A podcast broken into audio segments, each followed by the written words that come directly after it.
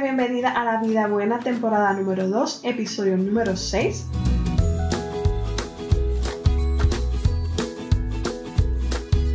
Mi nombre es Patricia Acevedo, psicóloga licenciada, y estaré dos veces al mes conversando sobre temas dirigidos a la salud mental, física, emocional y espiritual para que puedas llevar una vida plena. Feliz día, estoy encantada de poder conectarme contigo a través de este nuevo episodio y hoy deseo compartirte una fábula que leí en un libro que recién acabo de terminar que me dejó pensativa e hizo que me cuestionara varias cosas. De la misma forma que me habló a mí, espero que lo haga contigo.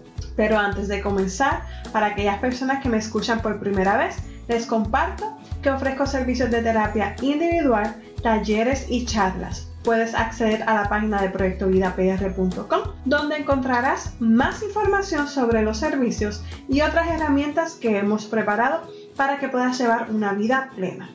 Y ahora sí, vamos a comenzar con la fábula. Y si leíste el título del episodio, sabrás de qué trata. La fábula del helecho y el bambú.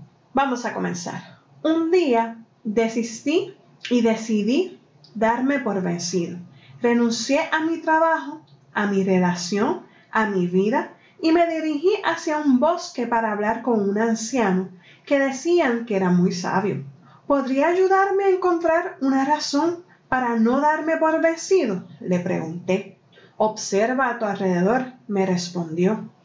¿Ves allí un helecho y un bambú? Sí, le dije. Cuando sembré las dos semillas del helecho y el bambú, me dediqué mucho a ellas y las cuidé muy bien. El helecho creció rápidamente y muy pronto su verde brillante cubría el suelo. Pero nada salió de la semilla de bambú. Sin embargo, no renuncié al bambú. El segundo año, el helecho creció más aún, brillante y abundante. Y nuevamente nada creció de la semilla del bambú. Pero no renuncié a él. El tercer año, Nada brotó de la semilla de bambú, pero tampoco renuncié a él. El cuarto año, nuevamente nada salió de la semilla de bambú, pero tampoco renuncié a él. El quinto año, un pequeño brote de bambú se asomó en la tierra. En comparación con el helecho, era aparentemente muy pequeño e insignificante. El sexto año, el bambú creció más de 20 metros de altura se había pasado cinco años echando raíces para que lo sostuvieran. Aquellas raíces lo hicieron fuerte y le dieron lo que necesitaba para sobrevivir. ¿Sabías que todo este tiempo que has estado luchando, realmente has estado echando raíces? le dijo el anciano y continuó. El bambú tiene un propósito diferente al helecho. Sin embargo, ambos son necesarios y hacen del bosque un lugar hermoso. Nunca te arrepientas de un día en tu vida. Los buenos días te dan felicidad, los malos días te dan experiencia. Ambos son esenciales para la vida, le dijo el anciano, y continuó. La felicidad te mantiene dulce, los intentos te mantienen fuerte, las penas te mantienen humano, las caídas te mantienen humilde y el éxito te mantiene brillante. Si no consigues lo que anhelas, no desesperes Quizás solo estés echando raíces. No importa cuánto tardes en conseguir lo que anhelas o quieres. La realidad es que muchas veces, por estar enfocados en lo que va a ocurrir, nos perdemos lo que está ocurriendo en nuestro presente.